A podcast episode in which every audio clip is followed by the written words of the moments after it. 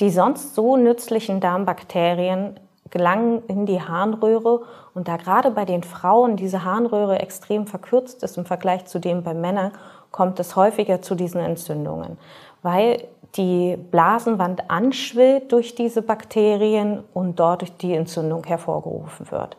Die klassischen Symptome sind dann Schmerzen beim Wasserlassen und auch häufiges Wasserlassen und was auch häufig ist, ist so ein getrübter Urin, der halt deutlich dunkler ist und auch einen meist unangenehmen Geruch hat.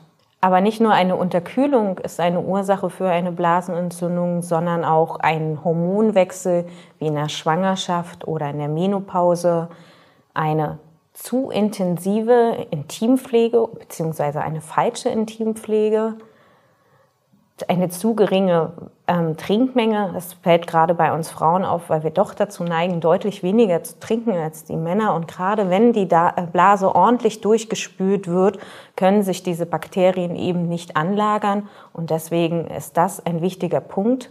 Auch Stress ist ein Risikofaktor für eine Blasenentzündung und Geschlechtsverkehr. Dabei geht es nicht nur darum, dieser häufige Geschlechtsverkehr, sondern mitunter auch ein neuer Sexualpartner, weil durch die neuen Bakterien, mit denen der Körper zurechtkommen muss, einfach dafür sorgen kann, dass alles ein bisschen ins Ungleichgewicht kommt. Deswegen ist es gerade nach dem Geschlechtsverkehr sinnvoll, die Blase komplett zu entleeren.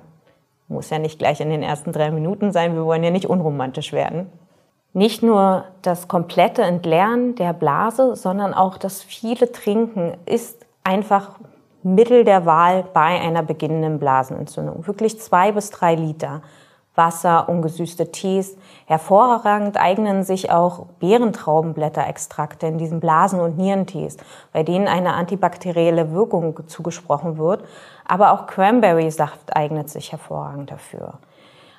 Diese beiden Wirkstoffe gibt es auch höher dosiert in Tabletten oder Tropfenform.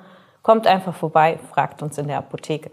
Andere Wirkstoffkombinationen sind zum Beispiel Liebstöckel, Tausendgüldenkraut oder Rosmarin. Die gibt es als Dreierkombination in einem Präparat, was hervorragend krampflösend, abschwellend, schmerzstöhend, antibakteriell und auch entzündungshemmend wirkt. Eine ähnliche Kombination gibt es mit Kapuzinerkressenkraut und Meerrettichwurzel, auch in Tablettenform erhältlich und sehr gut wirksam.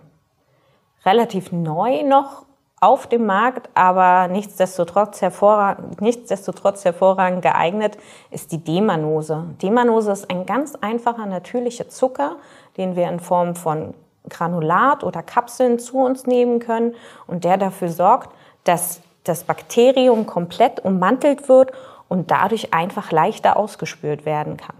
All diese Präparate funktionieren hervorragend bei einer unkomplizierten oder gerade beginnenden Harnwegsentzündung. Aber leider sind mir gerade im Beratungsgespräch häufig die Hände gebunden, wenn nämlich folgende Symptome auftauchen. Fieber, langanhaltende Blasenentzündung länger als drei Tage, wenn Blut mit im Urin ist oder halt auch, wenn die Schmerzen so stark sind, dass sie bis hoch in die Nierengegend aufsteigen. Das sind alles Faktoren, wo ich an der Stelle Stopp sagen muss und leider an die ärztlichen Kollegen und Kolleginnen verweisen muss. Weil dies sind die ersten Anzeichen für eine Nierenbeckenentzündung. Heißt, dass die Bakterien einfach die Harnleiter so weit hochgelaufen sind, dass sie dort Schäden hervorgerufen haben oder sich so stark vermehrt haben, dass sie Schäden hervorrufen können. Und das wollen wir natürlich deutlich unbedingt vermeiden. Heißt, wenn diese Symptome auftreten, kann ich nichts anderes sagen, als ich muss sie leider oder dich leider an den Arzt verweisen oder an eine Ärztin.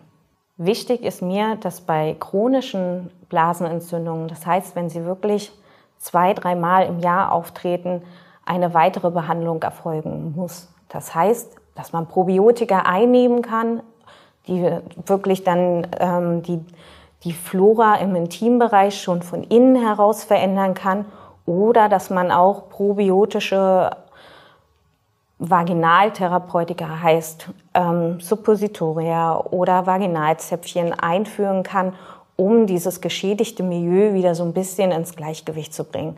Das empfiehlt sich gerade, wenn dieses Thema ist, dass es durch den Sexualpartner aufgetreten ist.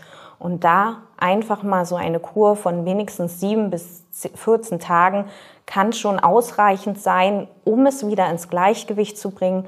Sollte es dann trotzdem deutlich, deutlich häufiger vorkommen, gibt es sogar die Möglichkeit, sich impfen zu lassen.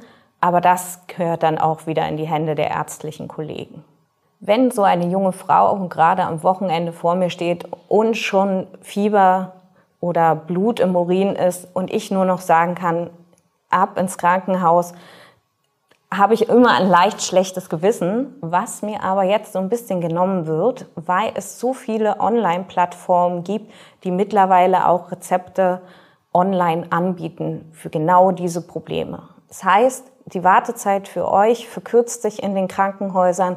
Also ihr wendet, meldet euch einfach online an und so gibt es auch die Möglichkeit, gerade am Wochenende schneller an so ein Rezept zu kommen. Habt ihr aber sonst andere Probleme, andere Sorgen, könnt ihr euch natürlich auch an unsere Kollegen und Kolleginnen der Medius Apotheke Uranium Bugator wenden. Die sind ja jeden Tag von 8 bis 24 Uhr vor Ort und können auch nochmal jede Frage für euch beantworten. Wir versuchen es zumindest.